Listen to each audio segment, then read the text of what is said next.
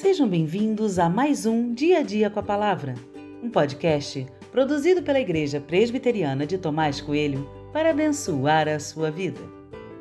O título de hoje é Você é a resposta enviada por Deus e tem por base o texto de Neemias 2, 17 e 18, que diz: Então eu lhes disse: Vocês estão vendo a miséria em que nós estamos Jerusalém em ruínas e os seus portões destruídos pelo fogo.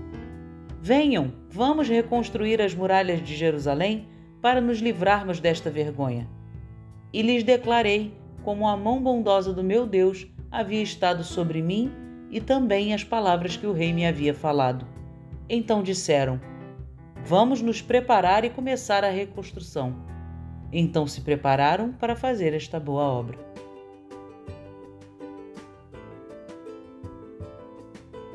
Neemias chegou em Jerusalém e o que ele viu foi miséria e mais miséria. Tudo destruído, um verdadeiro caos. Mas a palavra colocada por Deus em seu coração era a mesma: reconstrução. E ele focou nisso. Depois de andar pela cidade e não revelar nada a ninguém, Neemias reuniu os líderes e fala sobre o que Deus tinha colocado em seu coração. Neemias conta o que Deus tinha feito por ele diante do rei em detalhes. Certamente todos ficaram impactados, pois a resposta foi um sonoro: vamos nos preparar e começar a construção. Preste bastante atenção agora. O cenário de destruição era o mesmo, as dificuldades eram as mesmas, só tinha um elemento novo: Neemias. Ele era apenas um homem, chegou praticamente sozinho não trouxe uma empresa de engenharia e nem muito menos 50 mil homens para o trabalho. Mas a presença de Neemias e a sua direção mudou tudo. Os líderes conseguiram ver uma luz em meio à escuridão.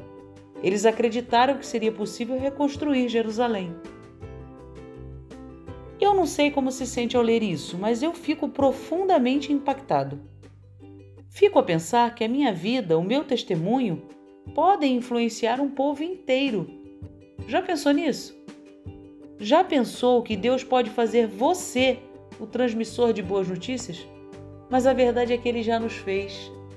Assim como Neemias contou o que Deus tinha feito por ele, somos também mensageiros das boas novas do Evangelho. Quantos e quantos milagres já presenciamos? Talvez o que nos falte seja convidar as pessoas a seguirem conosco nesse projeto de reconstrução não de paredes, mas de vida. Você é a resposta enviada por Deus para a vida das pessoas. Deus envia pessoas. Foi assim com Neemias e continua sendo assim nos dias de hoje.